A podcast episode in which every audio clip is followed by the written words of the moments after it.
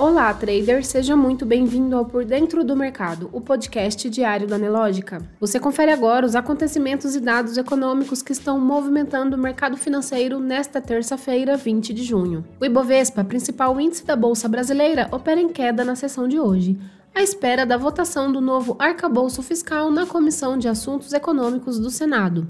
Além disso, os investidores monitoram o primeiro dia de reuniões do Comitê de Política Monetária do Banco Central.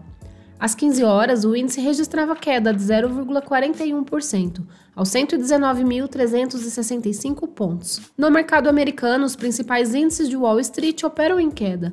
O índice Dow Jones corrige 0,5%, o S&P 500 0,32% e Nasdaq registra queda de 0,12%. Já o dólar comercial no mesmo horário estava em alta de 0,45% e cotado a R$ 4,79. O Bitcoin também opera em alta de 3,51%, negociado a 27.782 dólares. O destaque de hoje veio dos dados da produção industrial, que cresce para 51,6 em maio, mas ainda tem dificuldade em deslanchar. Após queda em abril, a produção industrial voltou a subir em maio, de acordo com a sondagem da Confederação Nacional da Indústria. O índice do mês passado, porém, foi o menor para maio nos últimos três anos, mostrando que o setor ainda tem dificuldades em deslanchar. Em uma escala na qual valores acima dos 50 pontos significam crescimento, a produção na indústria registrou 51,6 pontos. Destaque também para o monitor do PIB do FGV que aponta retração de 1,2% na atividade econômica em abril. O monitor do PIB aponta retração de 1,2% na atividade econômica em abril na comparação com março, considerando-se dados com ajuste sazonal. Na comparação interanual, a economia cresceu 3% em abril e 3,8% no trimestre móvel, findo em abril. Caixa começa a cobrar PIX de pessoas jurídicas em 19 de julho.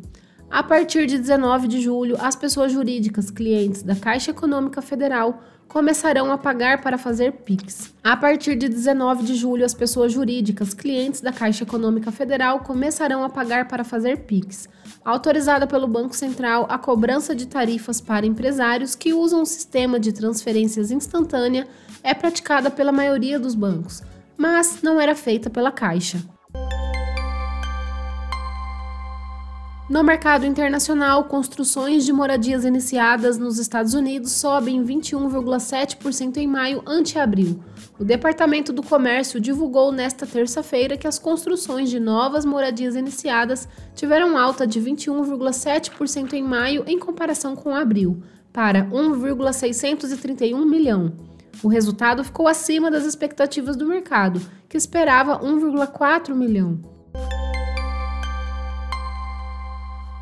Nos destaques corporativos, a São Martinho registrou baixa de 32,6% no lucro líquido no quarto trimestre da safra 2022-2023, em relação ao igual período do ano passado, saindo de 225,4 milhões de reais para 151,9 milhões de reais.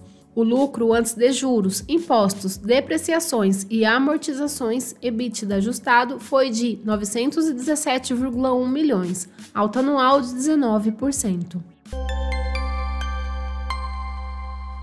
No mercado financeiro, o Ibovespa opera em queda de 0,41% aos 119.365 pontos. As ações da Petrobras registram alta de 0,76%, negociadas a R$ 30,64. Os papéis da mineradora Vale operam em queda de 2,67%, cotados a R$ 67,55. Destaque positivo para as ações de Brasil Foods, que sobem 5,3%, seguida das ações de JBS, que registram alta de 4,52%.